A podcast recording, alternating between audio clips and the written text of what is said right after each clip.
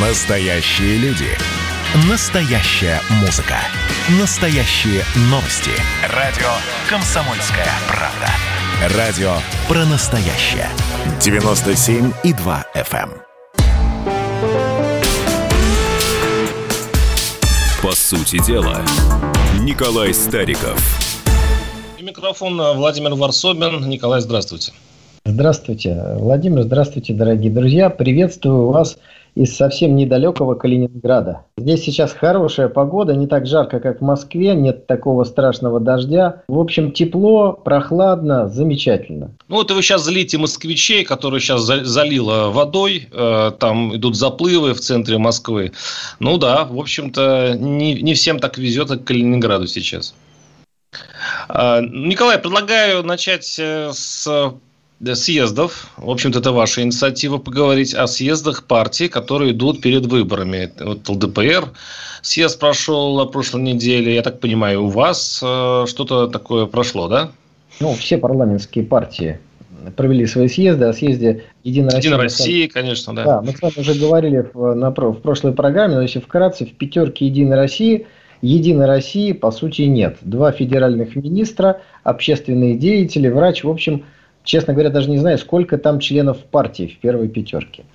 Э, Ну, если говорить о съезде КПРФ, то мы с Захаром Прилепиным и с коллегой Николаем Новичковым пришли на этот съезд, чтобы поприветствовать его. Захар хотел выступить и предложить, собственно говоря, приступить уже конкретно к каким-то объединительным э, моментам, потому что левые силы должны объединяться. Понятно, что не в рамках этой избирательной кампании, мы туда пойдем разными колоннами, но после, после выборов надо все-таки действительно объединяться для того, чтобы иметь более серьезный рычаг реализации тех программ, которые нас объединяют.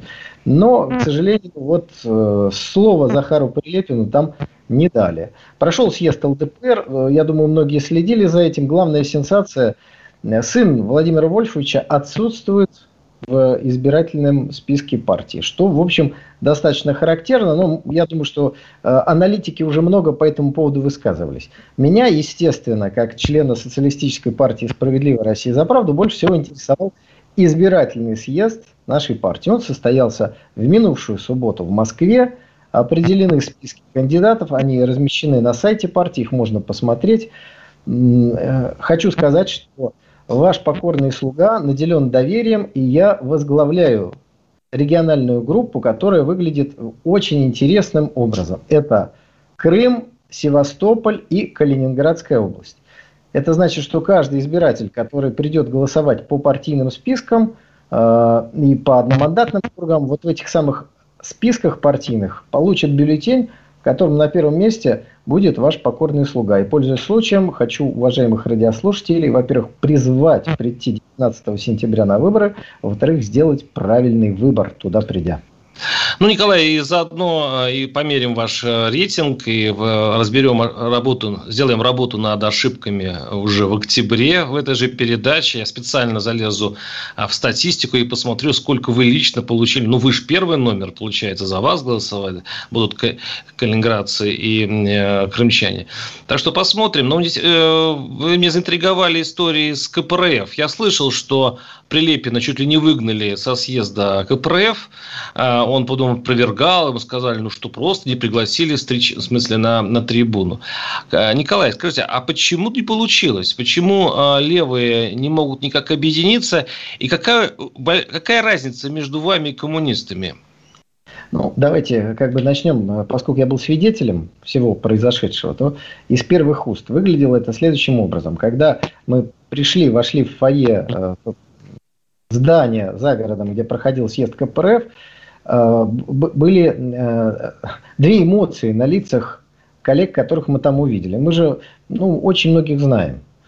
С ними в телевизионных программах вместе выступаем, общественные какие-то дела вместе делали. То есть мы многих знаем. И вот некоторые, так сказать, шарахались, прям, знаете, с испугом, а некоторые обнимались. Вот такая вот была разная э, реакция. Но Захар сразу попросил предоставить ему слово. А, Слово, к сожалению, не дали. А потом позвонил Геннадий Андреевич, который сказал, что он сам сейчас выйти не может, готовится к съезду, занят, но предложил после съезда как-то встретиться и обсудить, э, и сделать какие-то конкретные шаги. А, что э, не очень приятно, после этого в некоторых телеграм-каналах, которые, я думаю, какое-то отношение э, имеют к нашим коллегам, пошла какая-то информация, вот знаете, выгнали, не пустили, вот, вот этого ничего не было. То есть желание как-то придать какой-то негативный характер всей этой истории. А на самом деле мы последовательно выступаем за объединение левых сил. Это правильная позиция. Тем более, что «Справедливая Россия за правду» – пример того, как можно объединиться. Вот три политические силы объединились, но на этом же не надо останавливаться, надо двигаться дальше. Теперь вы спрашиваете о разнице. А, я думаю, что ради торжества левых идей, идей о разнице можно будет забыть. Но все-таки небольшая разница существует. Мы, социалисты, не отвергаем частную собственность. Мне кажется, что программа коммунистической партии, она в этом смысле более радикальна. Хотя и в нашей программе есть национализация недр, отмена пенсионной реформы. И у нас есть справедливый базовый доход, которого, в общем, нет ни у кого. Это регулярная выплата гражданину со стороны государства по закону. Вот. Так что я надеюсь, Владимир, кстати, вы сказали, что померите рейтинги, там, почему-то вы их в октябре, правда, собрались мерить, их надо будет 19 сентября уже мерить. Э, сказали, что я первый в группе, и вот вы как бы будете смотреть внимательно. Вы, пожалуйста, в каждой программе напоминайте уважаемым радиослушателям, что в группе такой-то Калининград, Калининградская область, Крым, Севастополь – ваш э, коллега по программе, говорите об этом в других программах, и тогда рейтинг начнет расти, Владимир. Я не буду вас рекламировать, э, уж извините, это все-таки давайте не будем использовать эфир в, в, в корыстных целях. И я предлагаю, ну, коль мы сейчас закончили с партиями, давайте перейдем к следующей, следующей нашей истории. И ну, вот э, то, что Владимир, э, произошел саммит европейский, в котором э, был поставлен вопрос пригласить на европейский саммит все-таки Путина и Россию. Были дебаты, вы это знаете, и в итоге все-таки европейцы пришли к единому мнению не приглашать. Николай, как откуда такие колебания европейцев и почему они пришли вот именно к этому печальному выводу?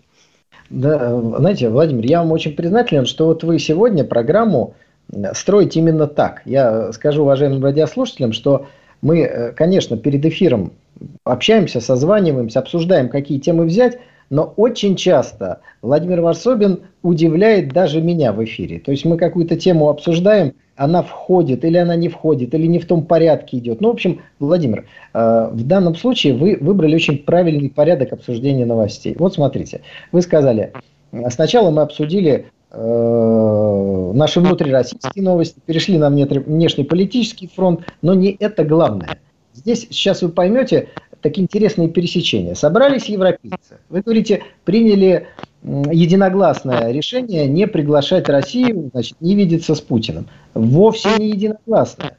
Германия, э, э, Франция, местами Италия выступают за то, чтобы был прямой диалог, чтобы президент России был приглашен на встречу европейских государств. Но в том-то и проблема, что в Европейском Союзе должен быть консенсус. По сути, у Эстонии Латвии, у каждого члена Европейского Союза есть право вето. И поэтому вот эти все абсолютно независимые, в кавычках, государства, управляемые из Вашингтона, ну, делают эту встречу невозможным. Германия устами Ангелы Меркель выразила сожаление, сказала, что надо с Россией контачить. То есть американцы провалили встречу на высшем уровне, э, показав Европе, что общение с Россией – это сегодня их прерогатива. Им можно встречаться с Россией, президент США может общаться с Путиным, а вот президенты других государств могут это делать только с благословения Вашингтона. Нет благословения – нет встречи. Так вот, пересечение вот в чем. Точно так же вы сказали, что был консенсус. Не было консенсуса. И Наши уважаемые коллеги из КПРФ не дали слова Захару Прилепину, равно так, как европейские политики не дали слова президенту России. Почему? Мне кажется, это показатель, ну, уж простите, определенной слабости. Потому что если ты чувствуешь себя спокойно и уверенно, не вижу никаких проблем, если президент России приедет в Европу, обсудит, ему зададут вопросы, будет совместная пресс-конференция или разные, как это было с Байденом. Точно так же, если бы один из сопредседателей партии «Справедливая Россия за правду» поприветствовал участников предвыборного съезда КПРФ, ну, во-первых, это было бы символично, во-вторых, наверное, правильно ходить друг к другу в гости. Кстати, Геннадия Андреевича мы пригласили, но он не пришел на наш съезд, но если бы пришел, ему бы обязательно предоставили слово. Репутация. Вот а, ведь э, часть э, часть наших, э, там, часть европейских лидеров, они испугались не вовсе не Путина, а то, что репутация э, Владимира Владимировича такая до того токсична, что эта э, сама встреча принесет разлад в их европейский мир. Э, допустим, э, восточные европейцы, они против э, вот этой встречи, потому что у них накопилось э, достаточно много проблем. То, что Вазюганов не пригласил, тоже вы токсичны. Вы дитя администрации президента, вы, э, вы спойлер э, КПРФ. Они прекрасно понимают, что вы собираетесь отобрать голоса у левых и преподнести на блюдечке условному э, Кириенко или кого-то там еще. Вы, по сути, одно из орудий власти, и КПРФ, размышляя все-таки, вы какой союз можно ли вас использовать или нет, пришли к выводу, что вы тоже слишком токсичны. Есть понятие. Мне остается только улыбаться, когда я все это слышу. Но вы сейчас очень много всего наговорили. Сейчас у нас будет перерыв, после чего я, так сказать, развею те тучи, которые вы согнали вокруг того, что мы сейчас с вами обсуждаем. Договорились? Да, 8 800 ровно 9702 я успею э, сообщить. Кто забыл, пишите в наш каналы э, известные месседжи По сути дела, Николай Стариков. Горбачев уже давно не у власти, но все эти годы идет суд над ним. Судят жестоко, приговоры выносят размашистые, безапелляционные. Нередко расстрелять. И некоторые готовы лично этот приговор привести в исполнение.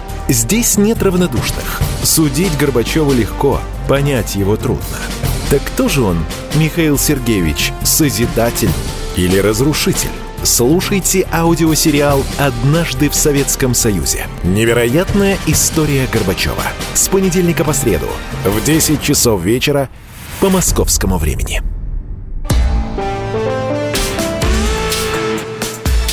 По сути дела, Николай Стариков – но давайте я пока начну отвечать на тот вопрос, который подвис в воздухе после того, как вы э, стали говорить о некой токсичной репутации. Знаете, вот есть слова, которые очень часто употребляют современные политики, в основном западные, ну и некоторые наши либеральные журналисты, у которых фамилия на букву В, а дальше мы уже называть не будем. Так вот, в итоге смысла за этими словами никакого нет. Ну что значит токсичная репутация главы России? То есть для встречи с президентом США репутация вполне себе хорошая, стоят, жмут руки, общаются несколько часов, пресс-конференция у них разная, но тут репутация совершенно ни при чем. Просто Байден не хочет проводить ее вместе с президентом России, чтобы не выглядеть несколько бледно и для того, чтобы не было какого-то разнобоя в оценках.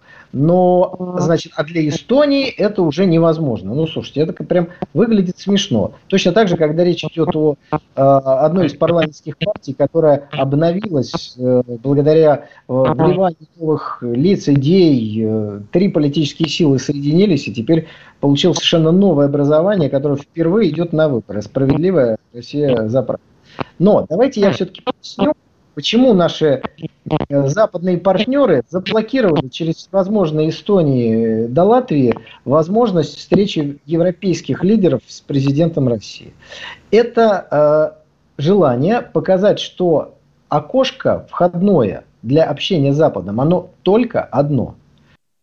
Это сигнал Кремлю. У вас не получится разговаривать с Германией, Францией, Э, Литвой, э, Испанией, с кем хотите, минуя Вашингтон. Вот один переговорщик, одно окошко. Хотите изменить э, что-то в, в отношениях между странами, вот, пожалуйста, общение с Вашингтоном. То есть это такая монополизация э, политики уже в высшей степени. А для того, чтобы европейцы не могли эту политику осуществить, вот, собственно говоря, Э, таким образом, через вот этих э, младоевропейцев, как говорят, Вашингтон и действует. Да, меня сейчас слышно? Да? Владимир, вас плохо слышно. Да. Вот у нас... Владимир, вы поближе микрофон возьмите, и мы вас услышим. Да, э, Николай, просто э, если по вашей логике получается, что и Меркель, и итальянцы, и те, которые выступали за переговоры, они на какой-то короткий промежуток времени э, сорвались с поводка Вашингтона и, в общем, предлагали встречу с Путиным. Мне кажется, глубже проблема. Ну, как-то странновато им встречаться с Путиным. И ведь при Крыме, при Донбассе, Э, встречаться с Путиным, который не, не может им э, ничего обещать и ничем, э, никакого компромисса им не предлагает, но это по сути, бессмысленно. Вот что они получат от этой встречи? Только лишь гарантия ненападения на Украину? Но по большому счету эта проблема уже миновала. Весна прошла. Что Россия может им предложить? Владимир, во-первых, такой проблемы вообще не было. Это во-вторых, мне сама удивительно ваша какая-то ну, не знаю, подход такой. Я попробую перевести с дипломатического на русский. То есть вы сказали, что встречаться европейцам с головой России нужно, если он им что-нибудь пообещает и сделает. То есть вот я с вами могу вести, вот давайте представим, я Россия, вы Европа, и вы говорите, я программу с Николаем Стариковым буду вести только тогда, когда он мне, э, не знаю, машину подарит, или приедет и квартиру мне помоет. А с какой стати это должно происходить? Почему президент России должен что-то обещать европейским политикам? С какого такого... Мы с вами вот... передачу. Мы, так, мы каким-то образом обсуждаем разные проблемы, но после передачи не принимается никаких решений. Если вы встречаетесь с партнерами и э, договариваетесь о чем-то, то это переговоры. Переговоры, вот это не любите вы это слово, переговоры это компромисс. Иначе бессмысленно... Вы не любите компромисс. Почему мы все время должны идти на уступки, а Запад ничего не должен уступать? Мы ждем давно от Запада позиции здравого смысла. Они скажут, к сожалению, мы ошиблись, не доглядели. На Украине произошел государственный переворот, нарушена Конституция. Конституцию, а, Крым, то есть это мы уже не обсуждаем. А, Донбасс, мы стоим прочно, значит, на, на, на, на своих условиях, мы их тоже не обсуждаем. Скажите мне, на каких примерно тогда в этом случае пунктире может проходить э, возможная линия компромисса? Они ее не видят. Вот в чем проблема, почему, почему и встречи-то нет? Они могут говорить ситуативно, что они, единственная их просьба к нам – это не совершать непрогнозируемых поступков. Вот и все. Они смотрят на нас как на медведя, который э, может задрать э, охотника, а может не задрать охотника. Он такой, по настроению. Другое дело, что и тот охотник с ружьем, я это тоже понимаю. Поэтому и нечего им встречаться в лесу друг с другом. Э, медведь пусть гуляет на одной стороне леса, а охотник на другой. По сути, да, к этому и пришли. Очень хорошо, Владимир, что вы сказали, что речь о вашей аллегории охотник и медведь идет в лесу. Скажите, пожалуйста, если охотник пришел в лес, медведь имеет право защищать свою жизнь и территорию? А как вы считаете? Или нет? Ну, Или просто... он должен дать поднять лапы кверху и дать себя убить? Не, не хромает. Вы воспользуетесь эти, этой аллегорией, в котором один э, гость, а другой хозяин. Нет, к сожалению, Э, планета одна, и кроме нас вот здесь живут еще и восточноевропейские государства, которые у нас у них тоже свои интересы. Это одна Евразия. К сожалению, один и нет, а, а, а Евразия, конечно, одна, только базы американские вокруг наших границ. Родился у другого государства. Вот. Мы, мы не идем ни на какие, конечно, после принятия Конституции, никакие уступки. В этом нет трагедии. Мне кажется, вообще не нужно никаких переговоров. Зачем обманывать друг друга? Владимир, забудьте слово «уступки». Переговор... Просто забудьте. Почему да? мы должны идти на уступки? Никаких уступок. Хотите хороших отношений, пусть будут хорошие отношения. Для того, чтобы были хорошие отношения, не нужны уступки, нужно обоюдное желание. Но наши режиссеры говорят, что у нас есть звонок. Давайте примем его. Давайте. 8 200 ровно 9702. Андрей Собак... из Абакана, если я правильно услышал. Андрей, здравствуйте. Андрей, здравствуйте. Здравствуйте, Николай. Здравствуйте, Владимир. У меня как бы вопрос Николаю. Вот э, даже два вопроса. Первый вопрос, вот он за капитализм или за, за социализм? А давайте сразу второй вопрос. Второй вопрос такой, как бы провести референдум? Вот люди, которые награбили с 91 -го года, Если у них нет никаких подтверждающих документов, значит они жулики. Их всего 15 миллионов. А 80 миллионов вы куда деньги, которых они обокрали? Ну, спасибо за ваш вопрос. Значит, что касается социализма и капитализма, здесь э, ответ совершенно очевиден. Мы, конечно, выступаем за социализм, за строительство социализма 21 века. И как член социалистической партии «Справедливая Россия за правду», я, безусловно, считаю социализм ни в коем случае не прошлым нашей стране, а будущим. Что касается референдума, то э, вот в такой форме, как вы сказали, не очень понятно. Для референдума нужно сформулировать как-то вопрос иначе. Это первое. Второе. Вопросы э, вынести на референдум в России сейчас практически невозможно. Я вам это говорю как человек, э, который в свое время, в 2012 году, вместе с коллегами инициировал проведение референдума а, по вопросу вступления или не вступления России в ВТО. Сейчас, мне кажется, любому очевидно, что правила ВТО уже забыты, не работают, и никакого смысла вступать туда, в эту уходящий поезд, э, не было. Но тогда нам, собственно говоря, не дали провести референдум. Я просто вам э, поясню, как это делается. Да? Э, сложная процедура, и на определенном этапе нам отказывают. Знаете почему? Потому что, говорят, нет правил вступления в ВТО на русском языке. И поэтому избиратели, которые должны участвовать в референдуме, они не смогут составить свое точку зрения. При этом самое интересное, что в то же время депутаты от правящей партии в Государственной Думе голосовали точно так же, не имея перевода на русский язык. Вот так мы, как говорится, не приходя в сознание, в ВТО и вступили. Есть у нас еще звонки, э, Владимир? Э, если есть, они сейчас э, объявятся. 8 800 200 ровно 9702 Андрей из Красноярска. Андрей, слушаем вас. Здравствуйте. Да, добрый вечер у нас, добрый день в Москве.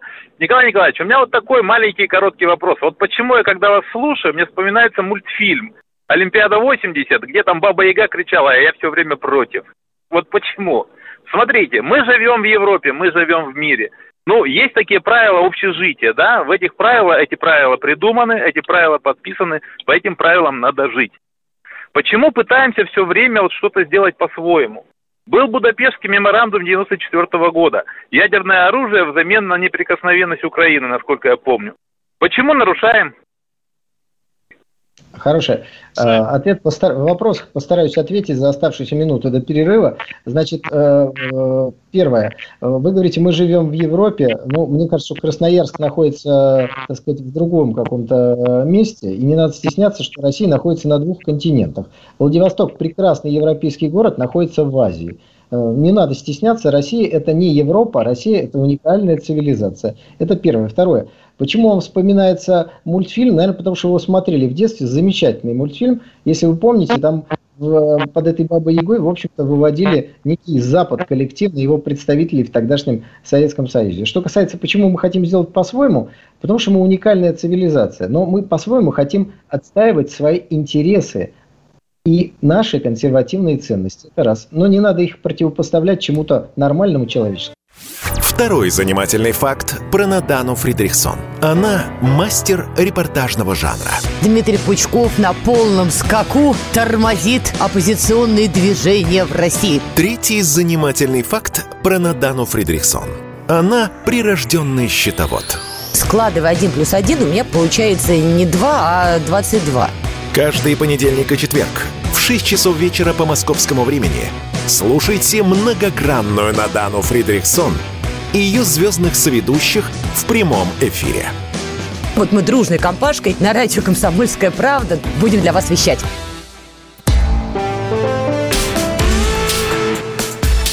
По сути дела, Николай Стариков. И у микрофона Владимир Варсобин. Э, напоминаю, наши студент телефоны 8 800 200 ровно 9702. Николай, ну вот наш слушатель э, затеял эту тему, почему Россия уже сколько, 7 лет уже нарушаются международные правила, законы, идут своим путем и превратилась в такого мирового нарушителя. Э, есть ли будущее вот у такого поведения целой страны? Да нет никакого нарушения, нет такого поведения. В вопросе уже изначально подвох. Значит, смотрите, э, уважаемый позвонивший напомнил про Будапештский меморандум, в котором когда-то за ядерное разоружение, то есть за то, что Украина, оставшееся от Советского Союза ядерное оружие, передала в Российскую Федерацию, за это получила гарантии своей целостности. Дальше. В 2014 году на Украине произошел государственный переворот. После чего легитимной власти на Украине не стало, если не считать легитимной властью президента Януковича, который повел себя в сложный период, так как не имеет права вести себя государственный деятель. В этот момент Российская Федерация, э, собственно говоря, воссоединилась с Крымом, в котором была конкретная легитимная власть и был проведен конкретный легитимный референдум. Поэтому если у кого-то есть какие-то вопросы по целостности украинского государства, то на скамью подсудимых нужно посадить ту сладкую троицу, которая устроила Майдан, а также представителей дипломатических миссий Соединенных Штатов Америки и Европы, которые подписывали соглашение. Николай, мы, мы, между... Николай, это, мы... это, это важно. Подождите, дайте отвечу. Это, это, э, это первое, что нужно сказать. Отсюда это стартовая точка. Если в позиции России определено то, что можно критиковать, да, я считаю, что признание новой нелегитимной украинской власти было определенной ошибкой, как понятно сегодня. Но в 2014... Вы противоречите сами себе, Николай. Вы же противоречите сами себе. Если да. она нелегитимна, если у нее мы, э, э, Москва забрала Крым как у нелегитимной, нелегитимной власти, то почему эту нелегитимную власть мы признали тут же? То есть, смотрите, если она нелегитимна, мы, мы коль мы забрали Крым, то в этом случае мы не должны были априори э, с ними вообще общаться. Как, и все, и тут надо было э, создавать правительство в изгнании во главе с Януковичем и э, вести с ним дела, как э, с настоящей главой страны. Мы, мы, мы как бы начали вести себя половинчато. То есть там, где нам выгодно, мы э, кусок отхватили, а там, э, где надо, надо даже как общаться с Украиной, мы решили общаться как с легитимным правительством, запутав окончательно всех, и своих граждан, и, по-моему, весь мир. Значит, вот, вот смотрите, иногда мы с вами вступаем в область, э, которая для нас является областью предположений. Поэтому давайте вот я сейчас полагаю, не знаю, а полагаю, потому что здесь информации явно недостаточно. Э, позиция России была до определенного момента абсолютно логична и понятна. Янукович легитимный президент, но потом, видимо, Янукович просто поплыл, отказался быть легитимным президентом. Это я так полагаю. И сказал, что не готов делать то, что должен делать президент, а именно обратиться к украинской армии и сказать, что он остается президентом, и тогда то, что произошло на Украине, возможно бы не случилось. Да, были бы определенные Тогда это не переворот, Николай. Так, тогда это не переворот. Это просто человек, который не может исполнять свои обязанности, ушел с поста. Его и пришли люди, которых потом признала Россия как легитимное правительство не Украины. Вы Владимир, видите, по большому счету, международные правила мы признаем, работаем на них с ними. Но когда нам что-то нужно умыкнуть, мы их нарушаем. Понимаете? То есть ну. мы, э, этим, мы, мы по большому счету ведем себя в мире как э, такой мелкий уголовник, который, э, если никто не видит, если он чувствует свою силу, он может чего-то взять. И при этом э, э, сказать, а если вы мне сейчас от, отберете то, что я украл, то вы, ребята, получите атомной дубинкой. Ну, все ему говорят, ну подожди, ну ты же сам подписал вот этот Будапештский э, договор. А, ты же э, подписал многие документы, правоустанавливающие как э, законы этой, этого шарика планеты Земля. Почему ты нарушаешь? Он говорит, ну нет, потому что мне это выгодно. По сути, по сути, мы так э, себя ведем, то есть там, где выгодно, мы признаем международные законы, там, где невыгодно, нет. Но мы при этом, сказать, конечно, ссылаемся на США, потому что Америка дел, делала когда-то то же самое. Но только она делала это действительно сто лет назад. До Америки нет никакого дела. Смотрите, вы, пожалуйста, когда говорите, только не заговаривайтесь. Не называйте мою, вашу и родину 140 миллионов человек так, как вы ее называете. Это просто непристойно. Повторяйте эти слова даже... Подождите, я, э, я, срав... я вот теперь послушайте что... меня. Я вас послушал, не перебивал. Хотя приведите Это пример, первое. что я говорю не так. Я не буду повторять, Владимир. Дайте мне высказаться. Пожалуйста. Старт, стартовая точка вот определенных вопросов к позиции России это не референдум э, России и Крыма. Здесь все понятно, все легитимно. А вот дальнейшее признание новой власти, почему э, там быстро в Киеве провели выборы, и мы их признали. Вот здесь мы вступаем как раз в область э, того, что мы полагаем. Я, я вам приведу исторический пример. Товарищ Сталин вывел войска из Ирана, несмотря на то, что создал две советские республики. Одну азербайджанскую, из азербайджанцев, населяющих э, Иран, а другую курдскую, Мехабадскую республику. Там уже прошли референдумы, были сформированы органы власти, фактически была такая советская власть. И вдруг Советский Союз вывел оттуда войска. Через несколько месяцев после вывода войск туда вошли иранские воинские части, и вот этих руководителей, ну, практически развешали по деревьям, повесили. Вопрос, вы знаете, почему товарищ Сталин вы, вывел оттуда войска? Вот тогда ведь никто не заявил, правда не опубликовала ничего. Потому что президент США Труман по дипломатическим каналам передал информацию, если войска не будут выведены, США нанесут ядерный удар. Это еще 40-е годы, когда у нас не было атомного оружия. Вот, возможно, здесь тоже было такое заявление Запада, которое в определенной степени заставило нас дипломатически признать Порошенко тогда в качестве президента. Потому что я не думаю, что речь шла только о том, чтобы прокачивать газ через территорию Украины, и это было единственным аргументом в пользу признания. Но самое главное, никто не мешает нам отозвать это признание в любой момент, когда этого захочет Российская Федерация. Вчера признавали, завтра можем не признавать. Это наше суверенное решение. Поэтому мы отстаиваем наши интересы так, как мы их считаем. Это я даже сейчас не вам, а звонившему отвечаю. Как считаем нужным. Учитывайте вот, вот, наши я про это, Николай. Я вот именно про это и говорю. Уважение. Вот, собственно говоря, и все. И не надо на вашем британском эсминце заплывать в наши территориальные воды. Если он еще раз заплывет, нужно открывать огонь на поражение, потому что уже всех предупредили несколько раз. В октябре заплыл американский эсминец под Владивостоком, в заливе Петра I не стреляли, не поняли наши партнеры. Через полгода провокации около мыса Фиолен. Постреляли Николай, да, да, да. Все я понимаю, Надо Николай, это бесконечно. Это, вы, вы можете говорить бесконечно, я понимаю по этому поводу. А, а я хочу просто сказать тоже нашему слушателю.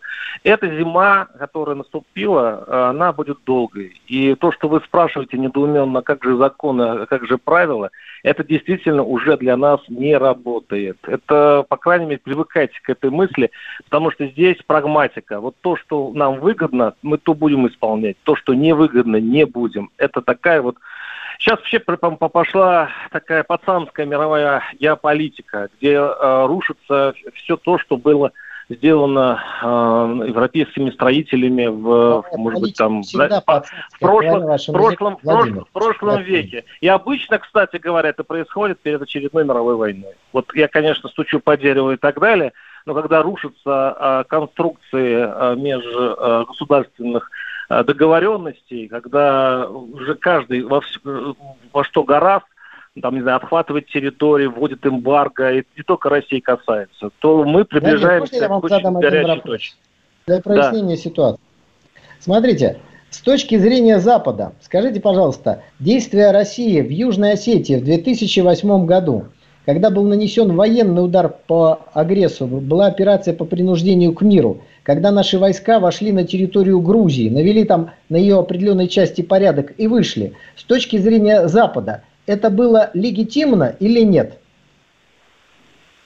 Ну, было нападение на наших миротворцев. Это, я думаю, ну, вопрос, конечно, интересный, но моя точка зрения, что э, ответная атака была абсолютно легитимной. Я думаю, и американцы поступили бы точно хорошо, так же. Что вы так считаете. Да. Хорошо, что если где-нибудь в Ираке, бы на с точки зрения Запада, с точки зрения США, что они тогда говорили, что они говорят сейчас? Считают ли они Саакашвили преступником, который отдал приказ убивать людей? Ответ – нет.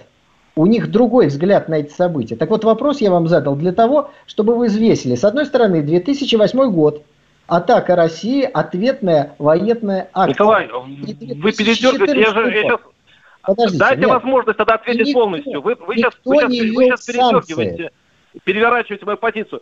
Мы, удар был наш совершенно справедливый. Но признание Осетии, как и, и Абхазии, э, не частью Грузии, это было уже нарушение. Понимаете, это все-таки разные вещи. Э, ответить на конкретную военную атаку и отчуждать территорию соседнего государства. Смотрите, Мы, еще раз говорю, ваша, рушим, ваша логика. рушим Подождите, это важно. Абхазию и Южную Осетию мы признали, и Запад санкции против нас не вел. Сейчас мы ДНР и ЛНР не признали, против нас введены санкции, с нами не хотят встречаться в Европе. И так где логика, Владимир? Логика, а? в, логика в том, что сначала хули, хулигана, э, э, хулиган Нет, э, делает малень, маленькую Нет. ошибочку, Надо его за это прощают. ДНР, а когда, ДНР. Он, а когда Нет кража большая, платят санкции. По сути дела, Николай Стариков. Просыпайтесь, вставайте, люди православные! В эфире радио «Комсомольская правда». Я Сергей Мордан. Прогноз на 21 год вас не порадовал, я надеюсь. Конвойные в белых тулупах, лающие овчарки, прожектора шарят по белой пустыне.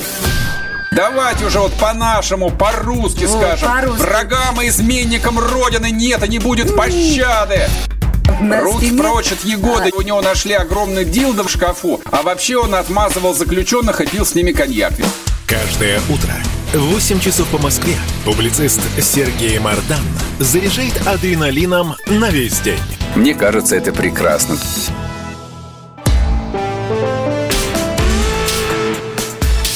По сути дела, Николай Стариков – и микрофон Владимир Варсобин. Вот тот случай, когда хор- хороший вопрос задан слушателям, да, и нам, нам делает четверть передачи. Мы целую часть посвятили ответу спасибо, на этот вопрос. Спасибо Николай... за интересный вопрос. Спасибо вам. Да, спасибо, спасибо, Красноярск. А, мы сейчас двигаемся дальше, и э, все-таки мы не отойдем от э, темы ковида. Тем более, что Николай у нас имеет свою точку зрения на обязательную прививку. Но я сейчас э, прочитаю одну новость, она меня сильно рассмешила. Э, в Совфеде заявили об активизации в соцсетях антипрививочников Запада, называется эта новость. Э, и э, там сенатор Джабаров заявил, что, что вот антипрививочники и вот вся, все призывы не вакцинироваться, они исходят с Запада. Самое, цитирую, цитирую, самое главное, все это идет оттуда, Запада, где практически уже привили сотни миллионов, цитирует его агентство. Николай, как вам такая версия, что все тлетворное идет с Запада, в том числе и нежелание прививаться? Ну, может быть, здесь сенатор выразился очень, ну, не лучшим образом. Значит, смотрите, давайте опять на понятном примере. Война на Кавказе, в Чечне. С одной стороны, э, Ельцин в Москве, который облеплен американскими советниками, как улей пчелами. И они подталкивают его к силовому решению вопросов на Кавказе. Это с одной стороны. С другой стороны, э, через арабские страны, через ваххабитские структуры финансируют э, террористическое подполье и боевиков на Кавказе. То есть играют и за белых, и за черных. Для того, чтобы на шахматной доске началась заваруха. Вот точно так же э, нельзя исключать, что определенные информационные машины Запада включаются в ту или иную э, проблему, которая существует на территории России. Теперь вы сказали, что у меня есть свой собственный взгляд. Я думаю, что какого-то персонального собственного взгляда у, у меня нет. У меня взгляд такой же, как у многих десятков миллионов моих сограждан. Это первое. И ровно такой же взгляд, как у партии «Справедливая Россия за правду». Вот у меня в руках, покажу даже, заявление Президиума Центрального совета партии «Справедливая Россия за правду» от 25 июня 2021 года. Называется оно «О недопустимости принудительной вакцинации». Еще раз. Так. О недопустимости принудительной вакцинации. Сенатор Это Жабаров, пожалуйста, вот, вот вам голос Запада. Вот, смотрите, вот они призывают э, не, э, ну, то есть они против обязательной вакцинации. Ровно Теперь то, что вы говорите. пожалуйста, подождите, прочитайте еще раз, Владимир. Прямо сейчас мы работу да. над ошибками в прямом эфире сделаем. Прочитайте, пожалуйста, как говорит уважаемый сенатор. Что Жабаров сказал, что а, а, настроить избирателей значит, в, предвыборе, в преддверии выборов против действующей власти, это вы, то есть вы же, вы же конкурируете с Единой Россией, которая у власти.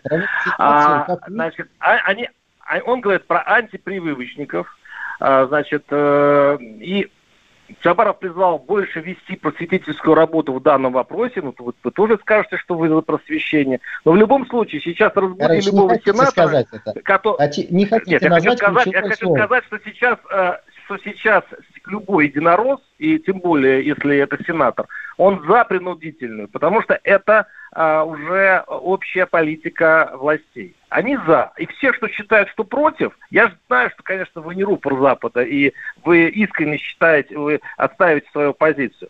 Но теперь, когда пропаганда уже раскочегарилась и а, обязательные прививки это в тренде, то они будут, вот и вас, они после вашего, значит, э, вашей этой бумажки, которую вы показали, и вас в чем-то обвинят, что вы играете против здоровья российского, а, значит, народа, играя на его страхах перед выборами.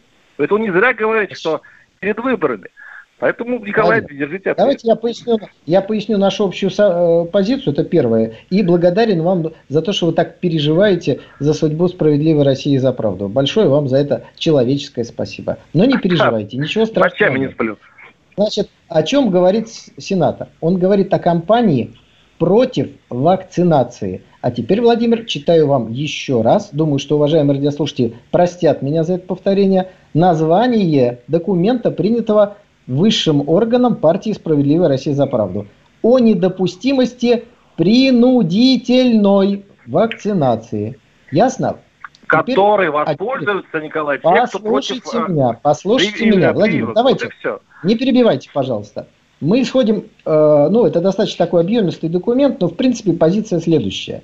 Вот я прям процитирую. Очевидно, что отказ граждан от добровольной вакцинации связан прежде всего с высоким уровнем недоверия к властям страны. Такое недоверие вызвано отсутствием просветительской работы среди граждан о необходимости и важности вакцинации при пандемии. То есть, если вы хотите, чтобы люди прививались, объясните им необходимость этого шага. Это первое наше. И ни в коем случае не нельзя принудительно заставлять. Сегодня, кстати, Песков сказал, у нас в стране нет принудительной вакцинации. Но вы, наверное, вместе сейчас попытаетесь еще и Пескова записать вместе с нами в какую-то компанию иностранных агентов. Ну, попробуйте, если хотите. Вторая, второй важный момент. второй важный момент. Смотрите, и здесь тоже об этом говорится. Если государство по какой-то причине считает, что все граждане должны вакцинироваться, то это сделать надо в определенном порядке. Значит, во-первых, обеспечить на федеральном уровне единые подходы. Мы с вами говорили, что Петербурге в транспорте не надо носить перчатки, а в Москве надо. Что за ерунда? И дальше важно. Разработать и принять новый федеральный закон, в котором описать порядок э, вот этой самой э, вакцинации и нести, что важно, ответственность политическую экономическую, моральную за этот закон. Вот так надо делать. Николай, я понимаю, пока вы занимаетесь вот этой публицистикой э, вот на ковиде, э, каждый день умирает по 100-200 человек от ковида. Время – деньги, время – это жизнь. Поэтому это очень вопрос тяжелый. Все, прерываемся и вернемся через неделю к вам. До свидания. До свидания. По сути дела, Николай Стариков –